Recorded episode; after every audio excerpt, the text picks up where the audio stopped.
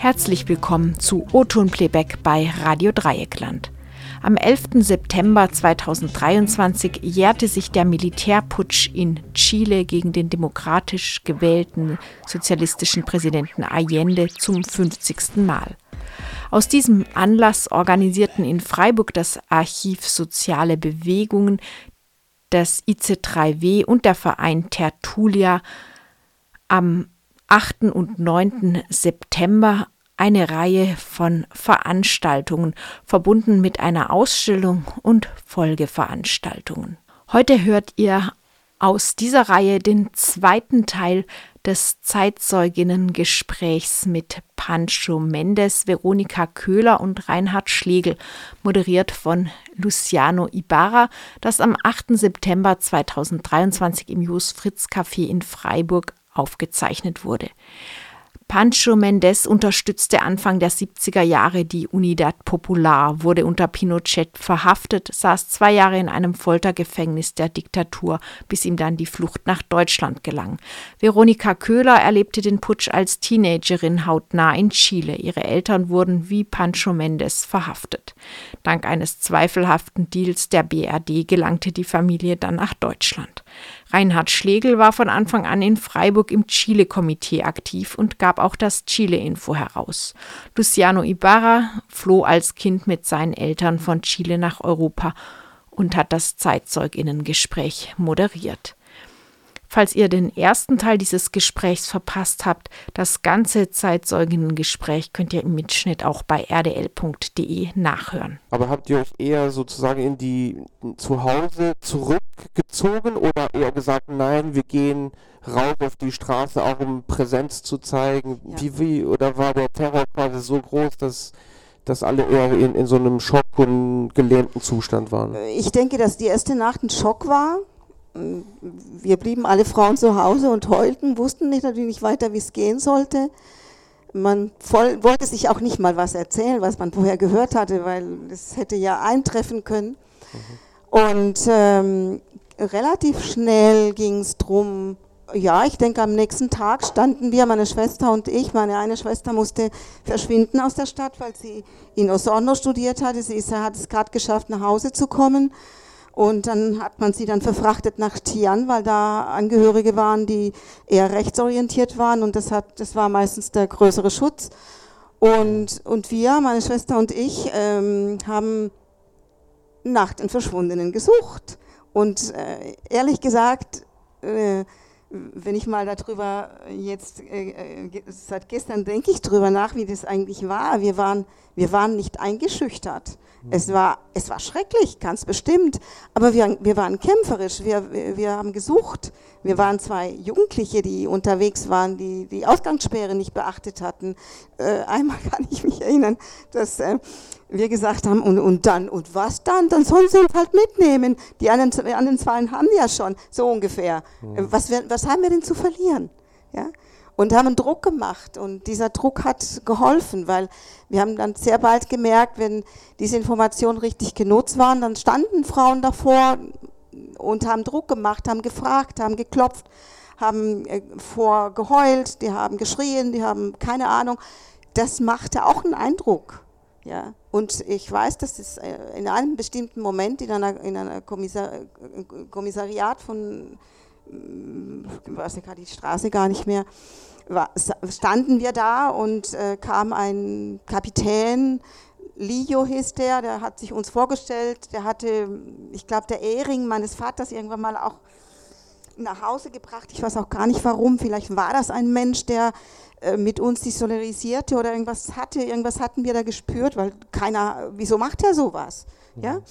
Und der hat uns wieder in, dieser Kommissar, in diesem äh, Kommissariat äh, äh, getroffen.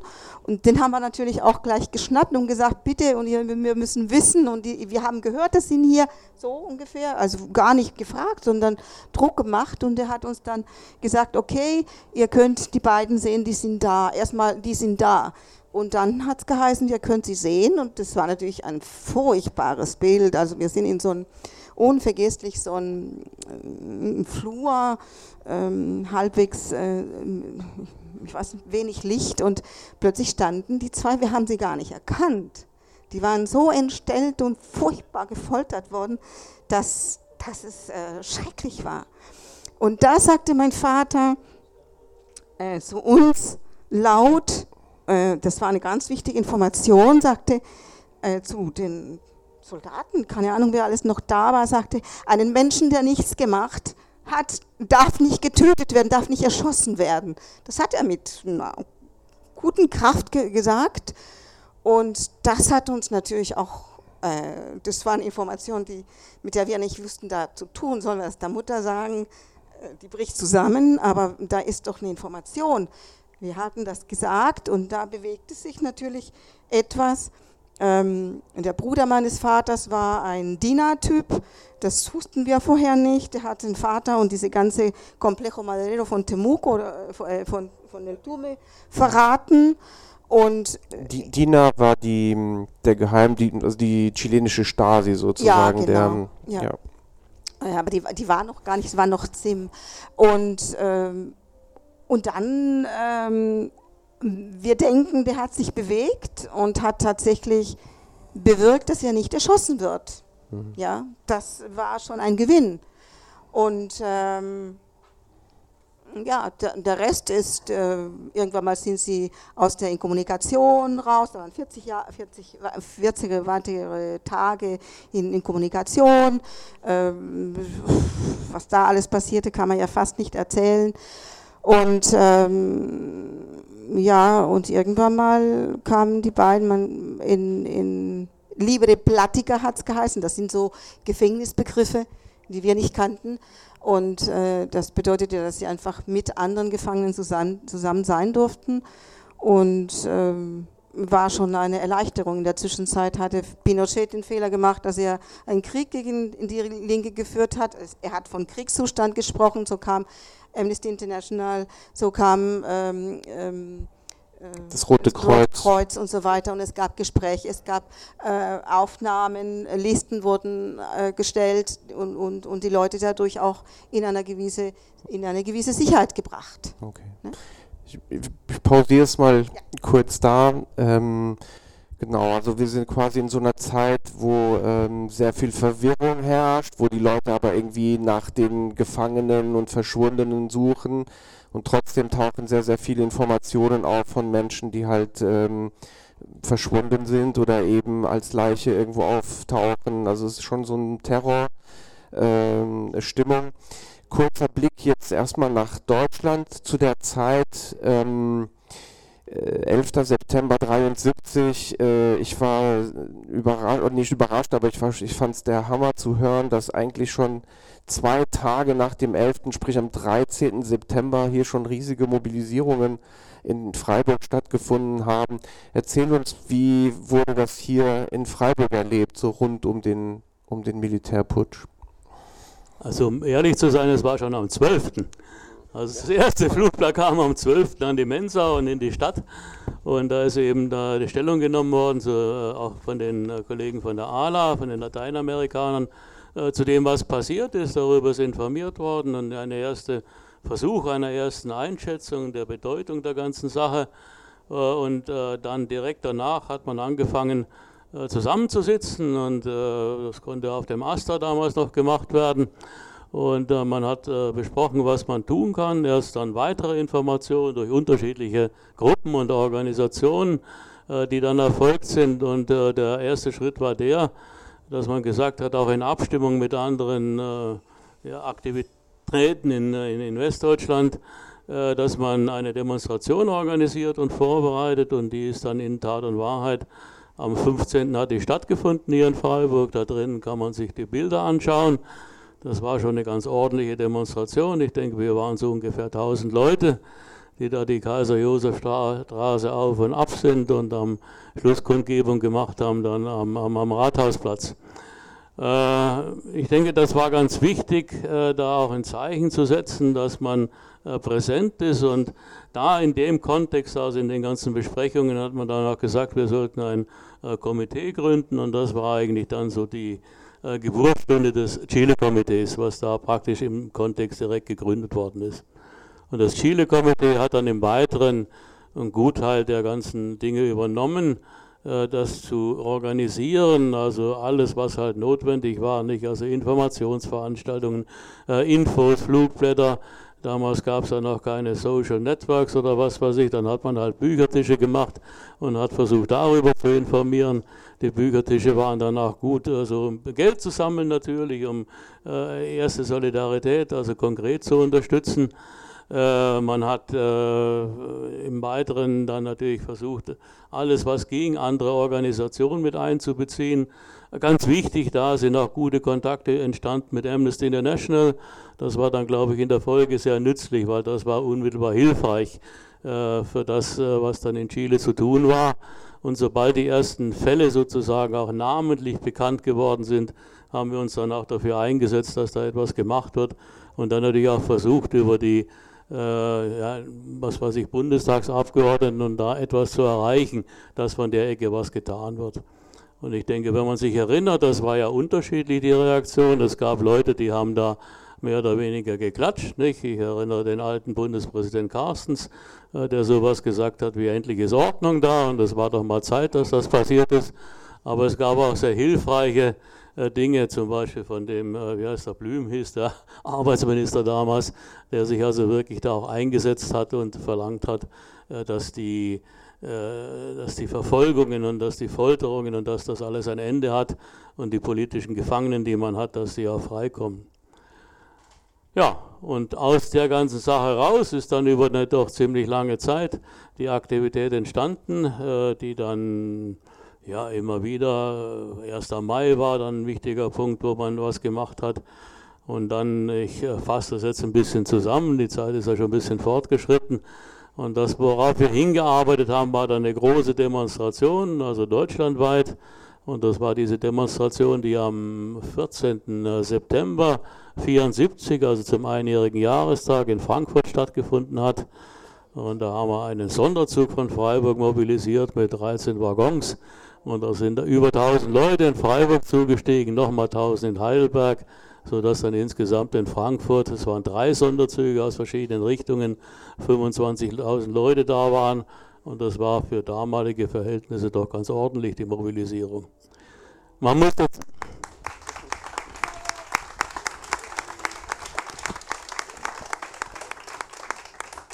Man muss dazu sagen, die Solidaritätsbewegung war immer ein Stück weit gespalten. Also es gab äh, Gruppen, die da nicht mitgemacht haben, die dann äh, politisch der DKP beispielsweise nahestanden oder von den Studentenorganisationen her den MSB Spartacus, die doch sehr einseitig festgelegt waren auf ein bestimmtes Vorgehen in der ganzen äh, Solidar Solidaritätsarbeit. Äh, wir haben sie eigentlich immer wieder eingeladen und gesagt, lasst uns das zusammen machen. Wir finden einen minimalen Konsens und es geht um euch. Und es geht nicht um irgendwelche Differenzen, die wir möglicherweise haben, die können wir alle haben und austragen. Das ist leider nicht gelungen. Also so gab es einen zweiten Teil, aber die waren längst nicht so präsent, darf ich sagen, also wie, wie wir das waren.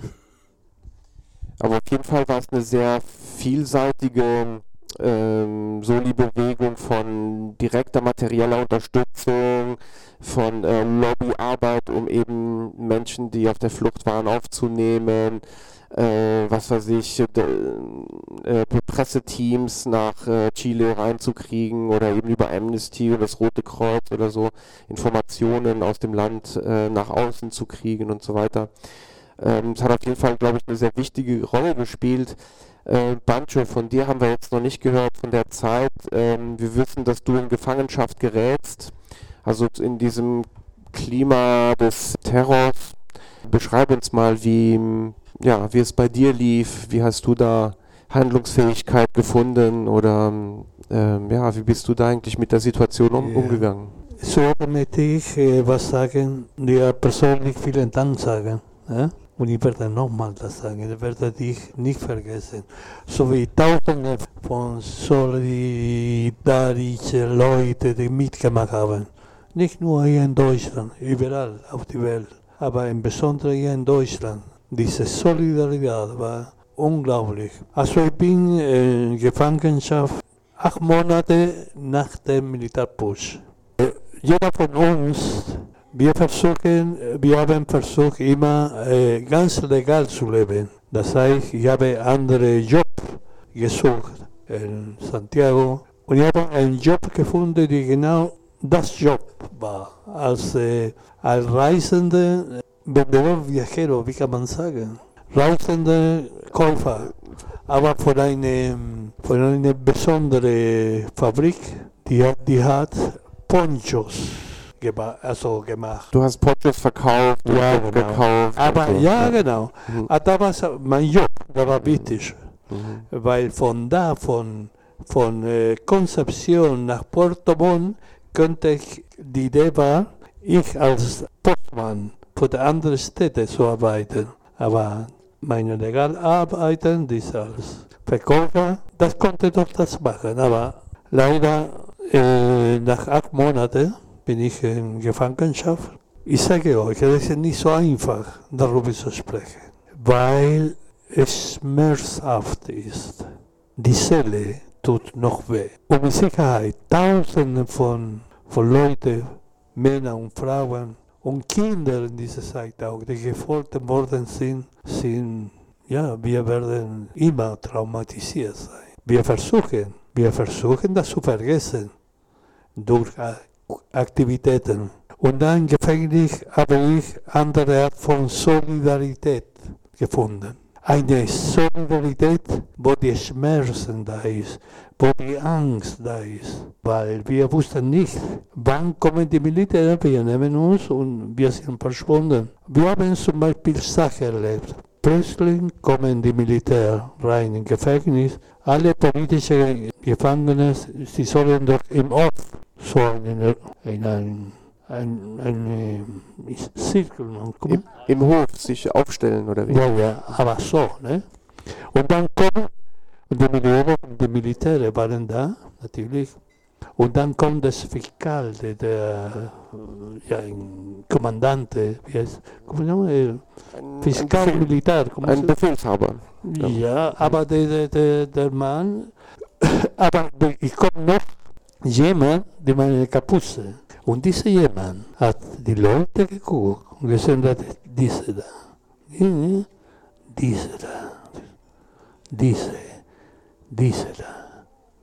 Und die haben die Leute genommen und manche sind nicht mehr zurückgekommen. Und die, zurückgekommen sind, die waren am Ende körperlich am Ende und psychisch am Ende auch.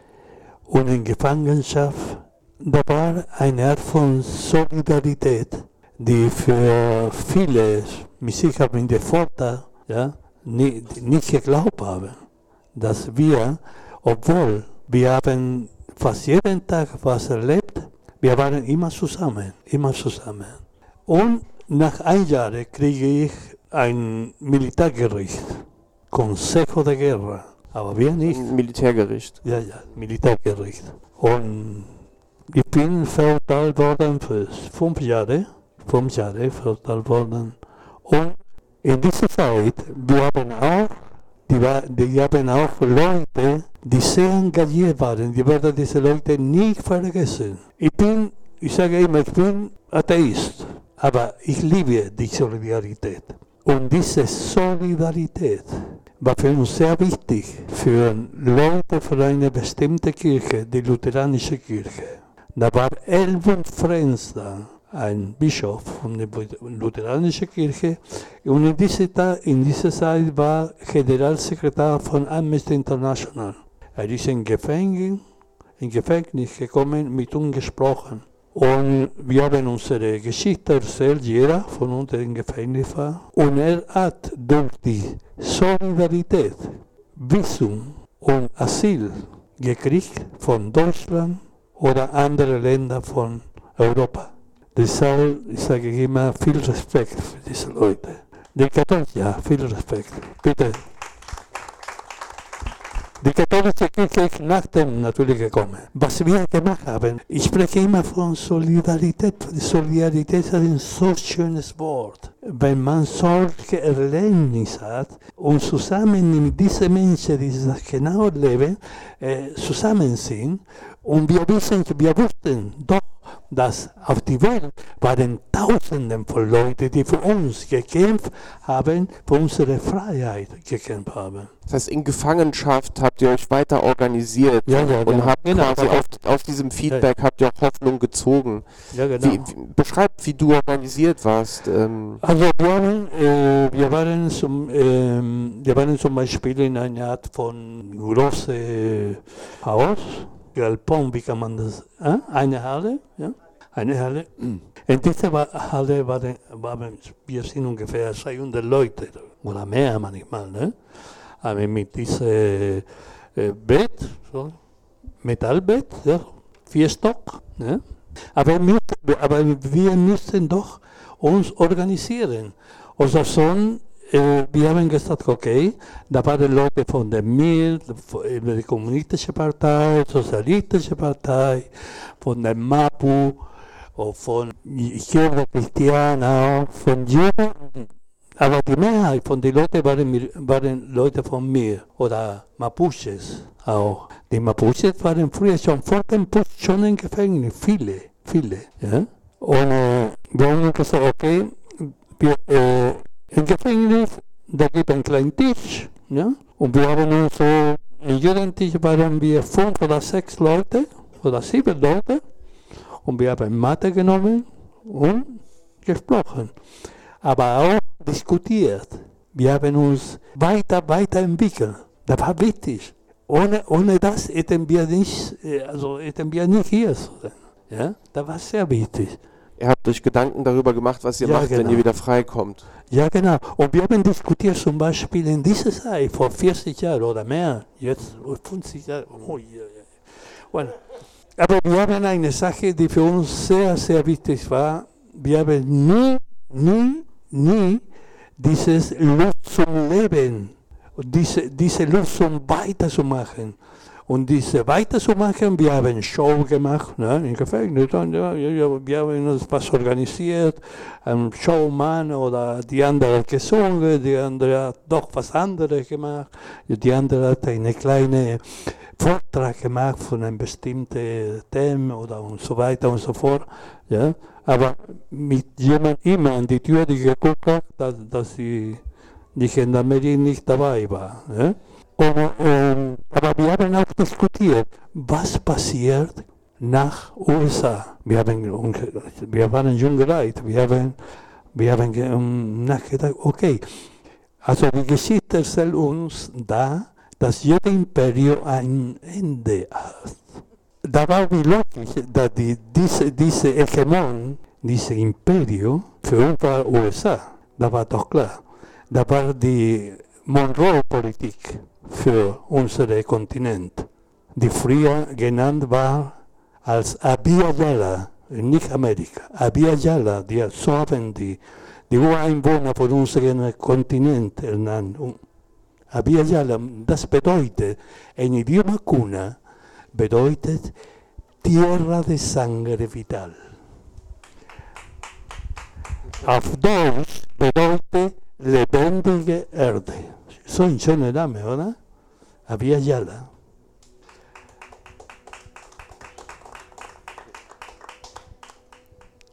Und wir haben gesagt, wir, wir haben viel diskutiert.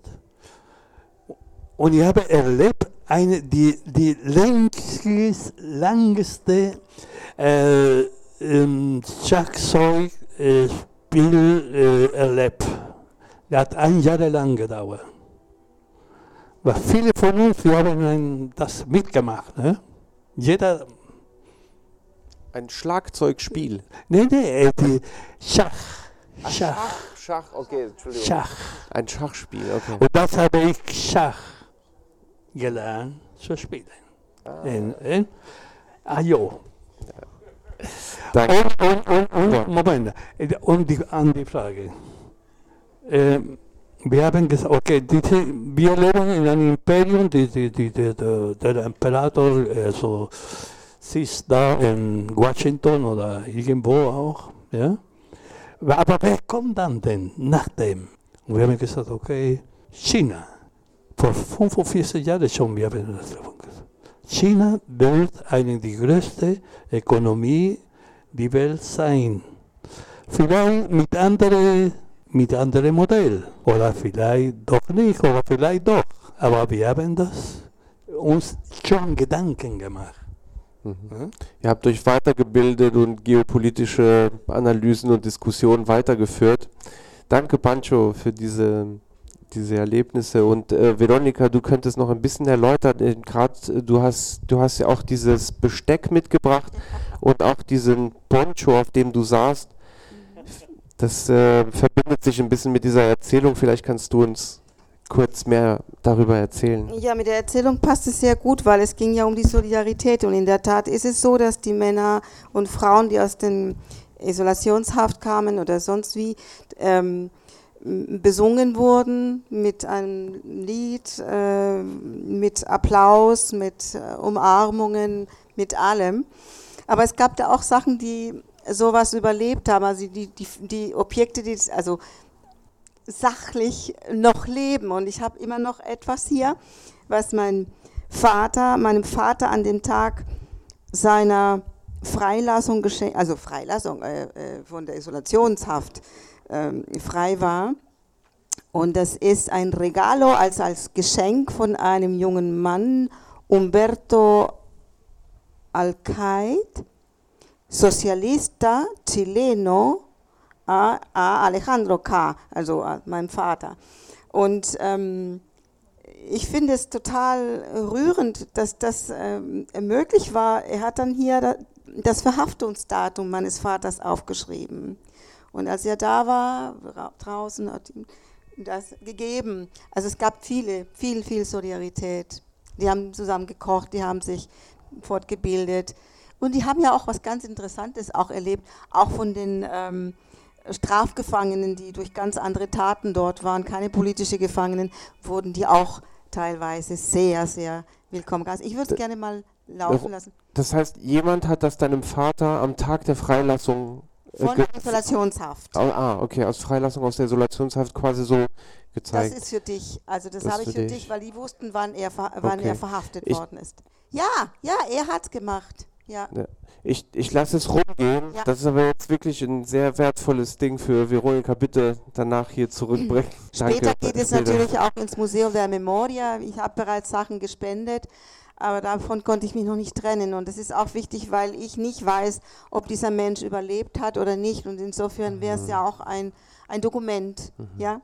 Und das hier ist, ähm, hat mein Vater einem Mapuche gekauft, weil auch das war ein Zeichen der Solidarität dass äh, er was zum Essen hat, was zum Kaufen hat. Und ähm, ja, das, das ist, hat diese ganzen 50 Jahre überlebt und ist immer noch ein Teil von uns. Mhm.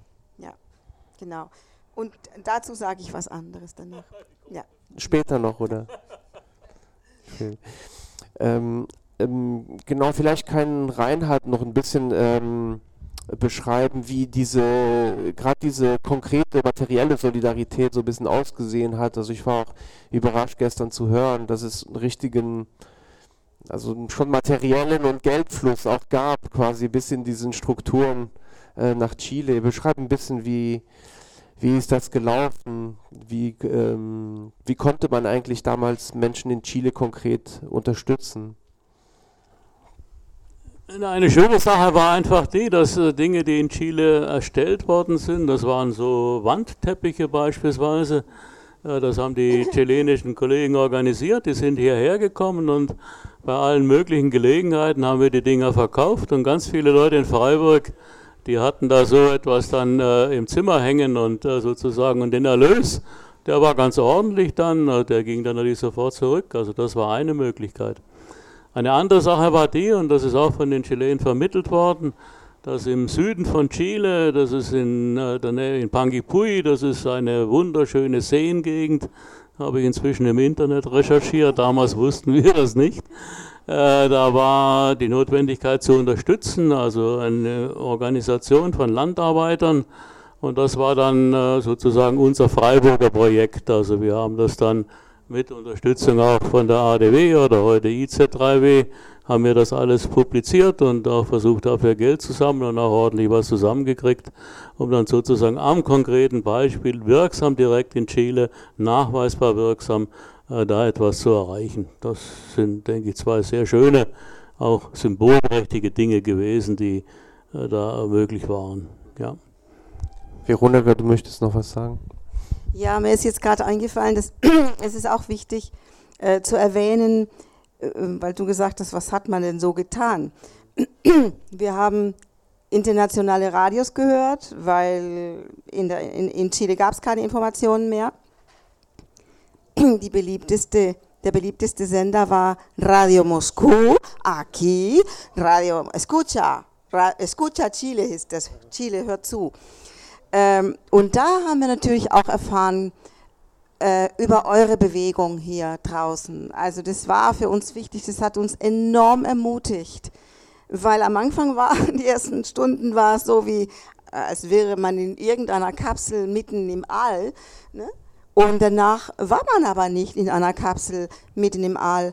Wir waren unterstützt von Leuten, die draußen wussten über unser Los und das, was passierte. Und, und ähm, das hat uns sehr, sehr, sehr gut getan, sehr ermutigt. Ja. Vielen, vielen Dank. Das war jeden Abend um 12 Uhr, kurz vor 12, alle Leute mit dem großen Ohr an diesen Sendern geklebt. Mhm. Sehr gut. Gut, dann schlage ich jetzt einfach mal die Brücke. Dann, äh, ihr habt beide dann eine Fluchterfahrung gemacht, genauso wie ich auch als Kind. Vielleicht können wir da daran anschließen. Wie kommt es dann? Also du warst insgesamt knappe drei Jahre, also zwei Jahre, acht zwei Monate Jahre, ja. in Gefangenschaft. Wie kommt es eigentlich ähm, nach Deutschland? Oder ja zum Exil? Ui, das ist eine andere Geschichte. ja, äh, weil ich habe eine deutsche Oper. Aber diese Oper hat meine Mutter nicht anerkannt. Anerkannt, genau das. Wie, ja, da war wie normal da in Südchile. Ja? Meine Großmutter war auf dem Land.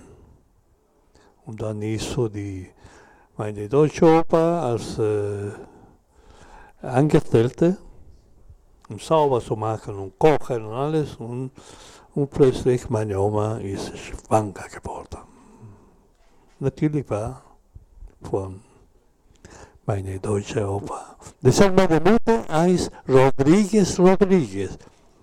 Das war bei den unehelichen Kindern bei der ja, ja, genau. dass man das so. Wenn's, wenn meine deutsche Opa meine, meine Mutter anerkannt hätte, no, erkannt hätte, äh, wäre Rodriguez Schulz. Ja. Und ich habe die Helmut Frenn, ich habe ihm gesagt, okay, ich, ich möchte gern, wenn diese Möglichkeit gibt. Ich habe zwei Möglichkeiten, Frankreich oder Deutschland. Mhm. Wer hat dir dieses Angebot gemacht? Die, äh, der Bischof, der, der Helmut Frenz, ja. der Sekretär General von Amnesty International. Er hat das ganze Arbeit gemacht, für Tausende von Chilenen. Ja? Das müssen wir nicht vergessen. Und äh, bin ich in, wir sind in Stuttgart gelandet, zuerst in Frankfurt. Zuerst, ja, ich habe sofort nachgedacht in, in eine kleine Anekdote.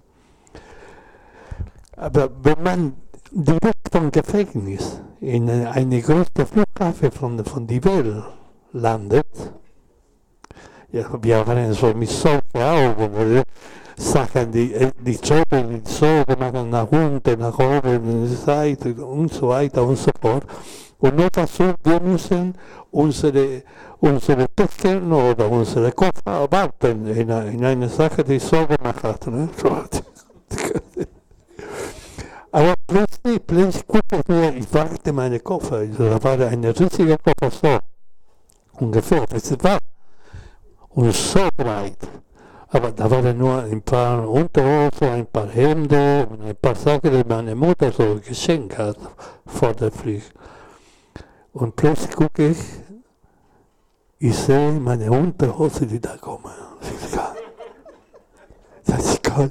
Und dann sehe ich mein paar Schuhe Und, und dann sehe ich meine, meine, meine Hände. Und dann, das, das war so wie eine, ein Vorhersag. Ne? Ein, dass das, was in Zukunft kommt. Weil unser Traum war immer, nach Chile zurückzukommen und zu kämpfen gegen diese Diktatur. Naja, das, das könnten wir nicht machen, aber andere könnten das machen natürlich. Und, äh, und war nach elf Jahren in Chile. Ich, ich habe das Verbot gehabt, nach Chile zu reisen, elf Jahre. Und habe mir nachgedacht, dachte okay, mir, Entschuldigung, ist mir scheißegal, wenn dieser Typ noch in der Macht ist. Ich fliege sowieso da. Kurz zur Erläuterung, also es, es war noch immer unter der Diktatur, aber ähm, nach einer gewissen Zeit sind bestimmte Menschen plötzlich wieder, haben Einreiseerlaubnisse bekommen, unter anderem ich zum Beispiel auch als Kind und es gab so Listen, die dann in der Presse veröffentlicht wurden. Dann konnte man sehen, oh, du hast äh, eine Einreiseerlaubnis nach Chile und du bist dann auch auf so einer Liste dann irgendwann ja. aufgetaucht. Nach elf Jahren, unglaublich. Und da war natürlich was anderes. Da war nicht diese Chile, die ich erlebt habe. Da war total anderes. Das war natürlich auch ein Schock für mich. Meine Mutter hat viel, viel Angst gehabt. Die sagte mir, nur du gehst nicht allein raus. Ja? Und die, und die Geheimdienste waren an die Ecke. Und die, haben, meine Mutter sagte mir, guck mal, die sind da. Ja? Als ich in, in Chile war, in die in Flughafen, die haben mir gesagt, bitte, kommen Sie doch rein. Und mein Pass, nein, das ist kein Problem, wir wissen schon, wer Sie sind. Das war doch klar. Ja? Und natürlich, wenn ich, ich war da ein paar Monate und dann, als ich zurück bin nach Deutschland, meine Mutter war froh, dass ich gemacht habe. Das heißt, du hast auch deine Familie, deine Tochter bis zu diesem Zeitpunkt nicht gesehen? Also von der Gefangenschaft bis so, zu diesem ja, Datum? Genau, okay. Ja, genau, das ist sehr wichtig, vielen Dank. Also als ich äh, hier in Deutschland war, ich habe meine Tochter gesehen noch drei oder vier Mal im Gefängnis. Ja, da war zwei, drei Jahre alt. Und dann nach elf Jahren oder nach zehn Jahren in diese Richtung, äh, ich habe die Möglichkeit, meine Tochter von Chile hierher zu bringen, aber nur als Besuch. Ja? Und ich habe meine Tochter elf Jahre nicht gesehen. Und da war plötzlich da meine Tochter, eine 40 Jahre junge Dame. Ja? Und ist ich bin doch extra zu meiner anderen Tochter, die hier in Deutschland geboren ist, kennenzulernen. Das ist meine Tanja. Ja? Und das sind die, die, diese, diese zwei Generationen. Ja? Irgendwie doch. Das heißt, ich lebe in einem kulturellen Spagat. Oder ich bin, wenn ich in Chile bin, ich vermisse doch auch Deutschland. Und wenn ich hier bin, ich vermisse auch Chile. Aber irgendwann, irgendwo, irgendwie habe ich das, ich sage mir, okay, das ist doch auch schön so, zwei Familien zu haben. Ja? In deiner Villa hier in Deutschland, fantastisch. Weißt du, das sind die guten Sachen die, die, äh, die äh, sehr schön sind. Und, aber das ist nur möglich geworden für die Solidarität von der ganzen Welt und, und von Deutschland sowieso. Deshalb, ich sage immer, so, vielen Dank, Leute, solidaria. Muchas gracias, gente solidaria. ¿Eh? Un aplauso para él, por favor. Ja, ja.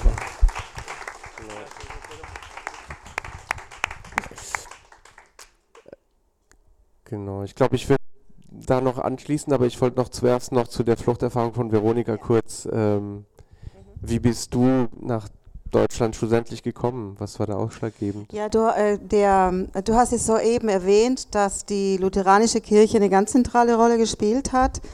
Äh, Frenz, Helmut Frenz war eine Schlüsselfigur in der ganzen Sache. Ähm, hat, wie du sagst, Asyl beantragt, Druck gemacht und so weiter. Und weil wir deutschstämmig waren, mein Vater ist die erste Generation in Chile gewesen, ähm, ähm, ergab sich die Situation, jetzt ist unklar, es ist ein Kredit gewesen, gegen dass wir ausgetauscht worden sind, oder sind es Waffen gewesen, ist egal, aber irgendwie ein, ein Kuhhandel wurde schon getrieben und etwa 40, ja 40 Gefangenen, die ähm, ursprünglich aus Chile oder zumindest äh, äh, Nachkommen von, von, von, von Deutschen waren, konnten das Land verlassen mit den Familien, mit den entsprechenden Familien. Und so kam, kamen wir nach Deutschland. Und ich hatte, ja, das ist ja. super. Pancho se pone el poncho. Pancho se pone el poncho. mein Vater freut sich da oben irgendwo. Mhm. Ja. Du hast ihn ja auch kennengelernt. Ja, und da waren wir im Exil und ich habe jetzt ein paar Küchengeräte gebracht.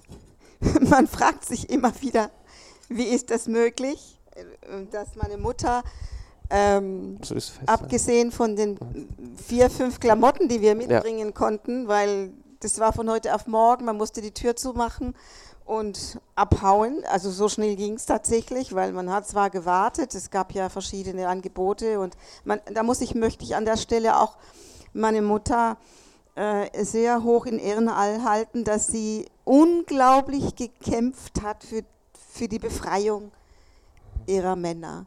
Ja, ich glaube, wenn sie zehn Paar Schuhe äh, Sohlen da in Santiago gelassen hat, ist es immer noch zu wenig gewesen, weil es gab keine einzige Botschaft, die sie nicht angerufen hat, die sie nicht besucht hat, die nicht äh, mit äh, äh ja, Abgrenzungen von Militärs, die sie doch durchgegangen ist, um in irgendeine Botschaft zu kommen. Also sie war unglaublich kämpferisch. Meine Mutter stammte aus einer ganz anderen äh, Ecke, äh, super Oberbourgeois, total behütet, Einzelkind in diesen Jahren, ähm, total unpolitisch und entwickelte sich mit dem Leben an der Seite dieses Mannes zu einer mm, solidarischen, tollen Frau und die jetzt aber auch wirklich gekämpft hat, wie, wie viele, viele andere Frauen auch. Mama, toll gemacht.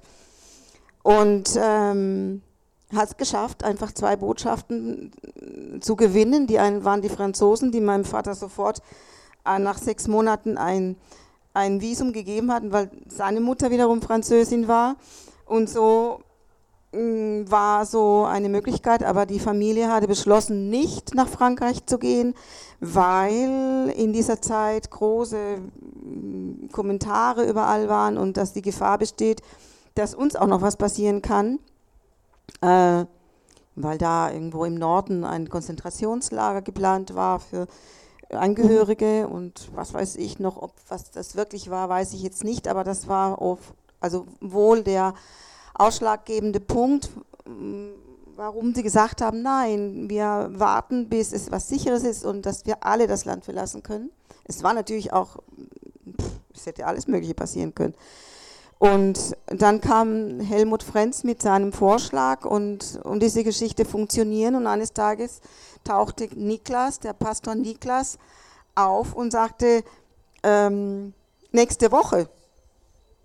Und es hieße nächste Woche, hieß ähm, Pässe vorbereiten, die Tür zumachen, nach, nach Santiago Mein Vater war im Extratransport mit diesen Wächtern da, schreckliche, furchtbare Fahrt, muss man schon sagen, kann man noch, kann ich mich noch erinnern. Ähm, hielt der Zug an irgendwo und Schüsse irgendwo, dann war es das aus, aber es ist nie das ausgekommen. Wir sind doch noch äh, gelandet hier. Und ja, meine Mutter hat diese, diese Küchenutensilien. Küchenutensilien eingepackt. Ja, was sie sich dabei gedacht hat, weiß ich nicht. Aber ich denke auch im, im Grunde genommen ist auch ein Symbol, ja, mhm. äh, was zu schöpfen zu haben. Das ist ein Riesensymbol. Ähm, ja, das bewegt mich jetzt auch, wenn ich da so dran denke, dass sie an sowas gedacht hat. Also ja, eine gute Fürsorgerin. Sie hat ihre Rolle gut gemacht. Und jetzt sind sie bei mir. Interessanterweise ist dieses Küchenmesser aus Deutschland. Ja, kannst du mal lesen, ich schaffe das jetzt nicht mehr. Ja, und es war natürlich, sie, war, sie hatten viel Wert darauf gelegt, dass es Stahl sein sollte und nicht irgendwie äh, Alu oder so Zeug. Sie wussten schon damals von den Gefahren der Metalle. Und insofern ist es auch ganz interessant. Und ähm, dieses Messer hat sie gekauft, als ich mhm. geboren bin, also 66 Jahre her. Mhm. Ja. Und den hat sie mir geschenkt, noch als sie noch lebte und sehr alt war und sagte, das ist ein Messer. Ja, und mhm. ich dachte, ich ehre sie jetzt auch damit, mhm. mit ihren tollen Ideen. Sehr schön, Veronika, vielen Dank. Genau. Ähm, Exilgegenstände. Genau. Okay. Bevor wir zu dir kommen, Reinhard, äh, versuche noch ein bisschen so Richtung Ende zu kommen, äh, lasse ich an der Stelle auch, äh, komme ich kurz aus meiner Moderationsrolle raus und äh, teile schnell meine, ähm, meine Fluchterfahrung oder Erinnerung an die Zeit. Ähm, also ich war, ich bin ja 72 geboren, das heißt zur Zeit des Putschs war ich gerade mal anderthalb Jahre alt. Ähm, meine Eltern haben äh, mein Vater insbesondere war sofort halt irgendwie im Untergrund verstecken, aber wurde dann auch irgendwann in Gefangenschaft, äh, musste Folter erleben und ähm, er schafft es wie aus einem Wunder eigentlich äh, da rauszukommen. Ähm, muss aber eigentlich sofort auch in den Untergrund. Spätestens als dann im Herbst 74 äh, Miguel Enrique, sprich einer der Leader von der Mir ähm, ermordet wird in, in einer militärischen Auseinandersetzung, äh, zerbricht auch die komplette Struktur äh, des Mir. Und ähm, da beschließen, also da, das ist so ausschlaggebend, um zu sagen, jetzt äh, bleibt im Prinzip nur die Flucht. Und ähm, wir gehören zu einer Gruppe, oder es entsteht wohl eine Gruppe, die in die kolumbianische Botschaft äh, eindringt. Das waren noch Besetzungen richtig. Und ähm, da beginnt auch meine allererste Erinnerung als Kind. Meine, ich bin bei meiner Mutter auf dem Arm und ich äh, spüre, dass sie sehr, sehr aufgeregt ist. Und sie läuft über so eine Straße oder irgendetwas und geht äh, im Prinzip an, an einem Zaun entlang. Das war eben die kolumbianische Botschaft.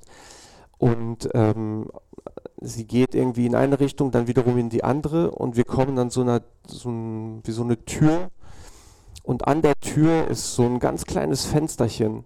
Und genau als wir dann vor der Tür sind, geht dieses kleine Fensterchen auf und ich sehe ein sehr angespanntes Gesicht. Ich sehe so Augen. Später habe ich dann erfahren, das waren die meines Vaters, aber ich in dem Moment nicht erkannt. Also es war ein sehr, sehr angespanntes Gesicht. Und er sagt meiner Mutter, schnell zu der anderen Tür laufen. Und dann, äh, sie trägt mich ja noch immer auf dem Arm. Und dann läuft sie quasi sehr, sehr, sehr schnell zu der anderen Tür.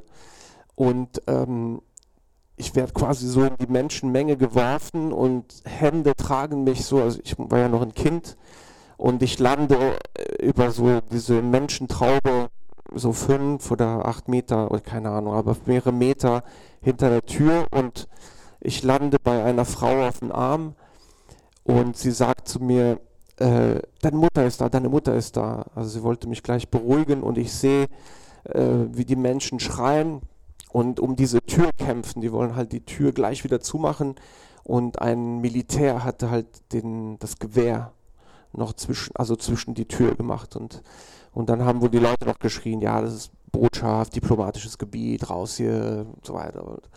Und, ähm, genau, und dann klärt sich irgendwie die Situation, da hört auch schon meine Erinnerung auf. So. Aber das ja, ist beeindruckend, dass äh, das tatsächlich auch die allererste Erinnerung, die in, bei mir so ist. Und ähm, wir, da wird es noch komplexer auch. Wir, wir verbringen, glaube ich, zwei, drei Monate sogar in dieser Botschaft, also ziemlich lange. Und es kommt zu einer Situation, ähm, dass Menschen in ähnlicher Situation in der schwedischen Botschaft aus irgendwelchen mysteriösen politischen Gründen eben nicht nach Schweden äh, ausreisen konnten und die wurden dann mit uns getauscht in einem diplomatischen Auto. Und dann äh, gehen wir quasi in die schwedische Botschaft und Leute aus der schwedischen Botschaft kommen in die kolumbianische, was auch schon gewagt und mit Risiko verbunden war. Auf jeden Fall ähm, sind wir dann in der schwedischen Botschaft und kurz danach schon in Stockholm. Und da habe ich so erste Kindheitserinnerungen, viel Schnee und äh, ich war aber nicht, äh, nicht sehr dunkel auch, also der lange Winter. Und ich war aber nicht lange in Schweden und mein, gerade mein Vater, der eigentlich äh, ja auch verletzt im Prinzip von der Folter unterwegs ist, ähm, der sein Ziel war immer nach Kuba zurück und dann ähm, die lokalen Soli-Strukturen helfen uns irgendwie dann von Schweden nach Kuba zu kommen. Und dort äh, beginnt im Prinzip ein ganz anderes Kapitel. Ähm, Genau, und da bleibe ich knappe zwei Jahre und äh, lebe dort eigentlich auch in so einem in so einem Bezirk, wo total viele aus Chile waren, also sehr viele chilenische Familien waren da. An der Stelle auch noch ein riesen Dankeschön eigentlich auch der Soli-Arbeit in Kuba. Das muss man sagen, die Leute hatten wenig und haben uns eigentlich alles auch gegeben zu dem Zeitpunkt. Und ähm, genau, da irgendwann, meine Eltern trennen sich, also eigentlich die Erfahrung also die, die, deren Beziehung überlebt eigentlich nicht diese Erfahrung. Und ich komme dann mit meiner Mutter nach äh, Europa. Wir landen in Brüssel. Meine Mutter hatte eine so eine Einreiseerlaubnis nach Luxemburg, weil ihre Schwester dort war und das war nur so ein Papier, ne? so ein Dokument, aber wir hatten keine Pässe, gar nichts und sind quasi nur mit den Klamotten angekommen, die wir aus Kuba hatten. So. Und ähm, und das ist für heute unvorstellbar, aber damals ähm, haben quasi noch die Passagiere irgendwie da auf diesen Zollbeamten so eingeredet, äh, lass die, guck mal hier, das Papier, bla bla, lass die einreisen und so. Und sie, die haben ja nicht mal einen Pass, was geht? Und so. Und, und äh, da wurden wir durchgewunken. Das ist heute unvorstellbar, aber dann hat er gesagt, okay. Und dann waren, dann wurden wir eben von ähm, ja, Familienmitgliedern dann ähm, aufgenommen und da beginnt im Prinzip eine, mein Leben in Luxemburg, wo ich dann aufgewachsen bin. Und später habe ich dann auch die luxemburgische Staatsbürgerschaft bekommen unter anderem und ja, bin dann in Europa dann aufgewachsen. So. Das äh, kurz. Und zum Glück hier. Und zum Glück hier. ja, danke. genau.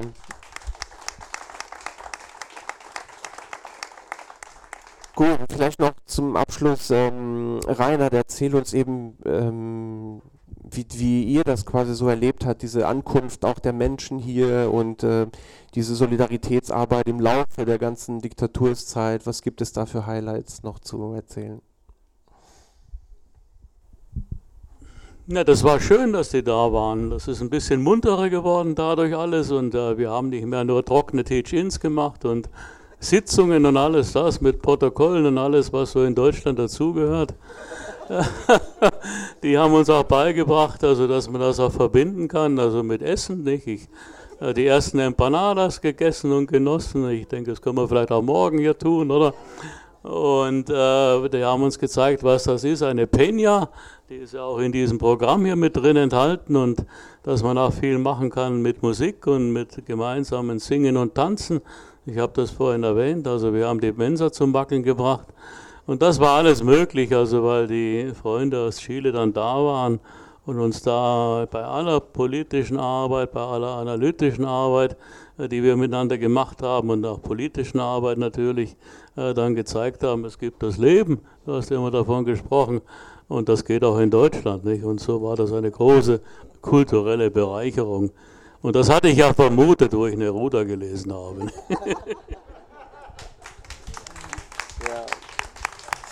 Also ein Aufeinandertreffen von politischen Kulturen, die sehr fruchtbar war. Veronika, du wolltest da noch was dazu ja, sagen? Ja, ich wollte auch dazu was sagen, weil ähm, also für uns war es ungeheuerlich wichtig, hier gelandet zu sein, weil also sich da aufgefangen zu fühlen von dieser Bewegung, von diesen vielen, vielen lieben, tollen Menschen, die uns so unterstützt haben in so unterschiedlichen äh, auf so unterschiedlicher Weise, ob es jetzt ein Behördengang war oder ähm, also jetzt diese praktischen Dinge, aber jetzt ähm, vor allen Dingen, weil ich das Gefühl hatte, ich hatte jetzt eine neue Front, an der ich weiterhin agieren kann und nicht das passive, traurige oder jetzt äh, Exil nur, nur was Schreckliches. Es, es ist natürlich auch schrecklich. 14 Jahre durfte ich nicht in mein Land hinein. Also ich stand ja auch äh, in so einer fürchterlichen Liste, aus der man erstmal gestrichen werden musste, um überhaupt raus, äh, reinzugehen. Aber das war nicht das Wesentliche. Das Wesentliche war, dass, dass die Aktivität, dass der Kampf für mich damit nicht aufgehört hat. Und es hat auch nie aufgehört. Ich bin immer da, wo es möglich ist, solidarisch zu sein mit anderen Leuten, mit anderen Situationen, mit Migrantinnen heute, egal wie und dass ich ganz stolz sagen kann, meinen Kopf haben sie nicht verändert. Ja? Die haben mich nicht verführt, irgendwie einen politischen Platz zu bekommen, in irgendeiner blöden, mittlerweile prostituierten Partei anzugehören. Ich bin geradeaus geblieben und freue mich, dass ich so geblieben bin. Ich, ich denke auch, dass ihr dazu schwer dazu beigetragen habt, weil es keine Zeit gab. Ihr wart die neue Front. Vielen lieben Dank. Super. Okay. Ich weiß gar nicht, was ich sagen soll. Also wollte zuerst, äh, eine Sache ist sehr wichtig im Leben und das ist äh, Hoffnung. Aber eine Hoffnung Missile. Die guten Hoffnungen kommen nicht vom Himmel, das wissen wir doch. Gute Hoffnung meine ich, äh, eine neue Gesellschaft zu bauen. Eine Gesellschaft, wo alle Menschen gleich sind. Eine Gesellschaft, wo die Würde des Menschen sein soll, wie in der Verfassung steht und Hoffnung, Hoffnung und Hoffnung in ein gutes Leben. Wir hoffen, dass eine neue Weltordnung kommt. Ich hoffe mir das.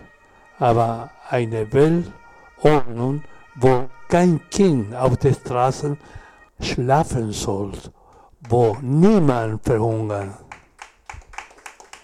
Und das ist wichtig. Das ist wichtig und ich sage nur nochmal, vielen Dank. Ich wollte noch sagen, ich mache immer Werbung. äh, ich, habe, ich habe eine Radiosendung, eine Radiosendung in Mannheim äh, seit 23 Jahren, die heißt Latino. Latino. Äh, Latino wo äh, auf Deutsch und Spanisch. Ja?